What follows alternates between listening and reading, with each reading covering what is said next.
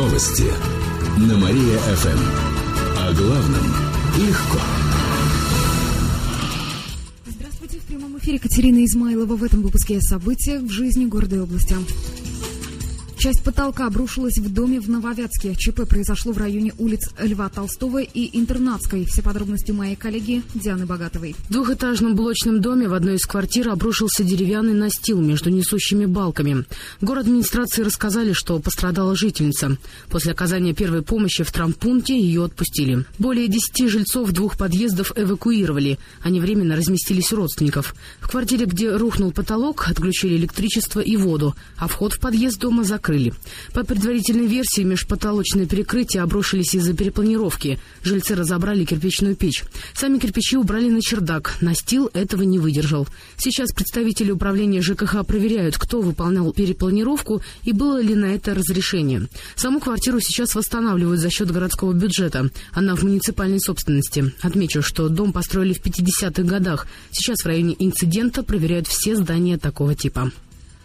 Главу администрации Кирова научат управлять. В пресс-службе мэрии рассказали, что накануне Дмитрий Драный отправился в Подмосковье. Там проходит семинар-совещание для руководителей городов страны.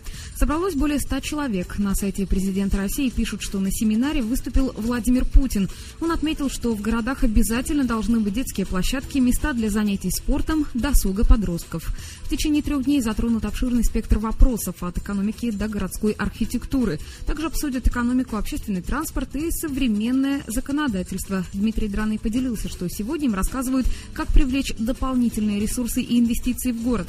Завтра закончится мероприятие. Отмечу, что в июне на, на подобный семинар собирались главы регионов кинотеатрах Кирова сыграют свадьбу. Сегодня в кинопрокат выходят три премьеры. Первая из них – это российская комедия «Горько». Главную роль сыграл Сергей Светлак... Э, Светлаков. В центре сюжета оказалась свадьба. Подробнее об этом расскажет кинолюбитель Алена Миронова. Свадебная комедия «Горько» будет представлена зрителям, достигшим 16 лет, и рассказывает про стремление молодых влюбленных людей Натальи и Ромы отметить главное событие своей жизни на берегу моря. Но у родителей влюбленной пары совершенно другие планы. Они хотят устроить традиционную свадьбу, но в итоге все идет не по плану, и оба торжества сливаются воедино. Любители боевиков сегодня могут оценить новый фильм Роберта Родригеса «Мачете убивает». Это продолжение первой части. На этот раз Мачете отправляется в Мексику. Там он должен схватить миллиардера, который хочет начать войну с помощью космического оружия. Фильм предназначен для зрителей старше 16 лет. Для семейного просмотра подойдет премьера мультфильма «Облачно. Возможные осадки. Месть ГМО». Все жители острова Поплавок покинули родной дом после событий предыдущего мультфильма. Главный герой узнает, что его машина по производству продуктов еще работает. Теперь ему вновь предстоит спасать мир. Мультфильм не имеет возрастных ограничений. Эти и другие новости вы можете прочитать на нашем сайте www.mariafm.ru. У меня к этому часу все. В студии была Катерина Измайлова.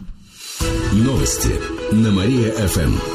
Телефон службы новостей Мария-ФМ 77 102 и 9.